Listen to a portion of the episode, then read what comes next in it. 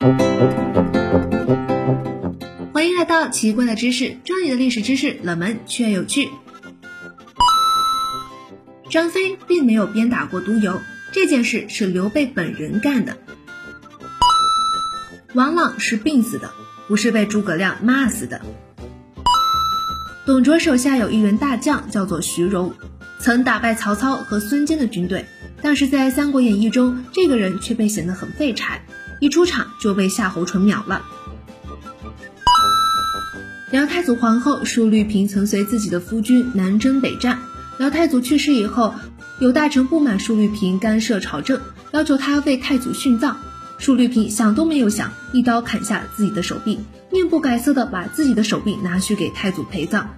那些要求他殉葬的朝臣惊讶的一时不敢说话。辽朝一共有二十位皇后，其中十八位姓萧。东晋十六国时期，有一位著名的帅哥叫做慕容冲，他曾是前秦苻坚的恋童，苻坚比慕容冲大了二十岁以上。好啦，冷门的历史知识不知不觉又增加了。我是悠悠，奇奇怪怪，可可爱爱，关注我，带你解锁更多千奇百怪。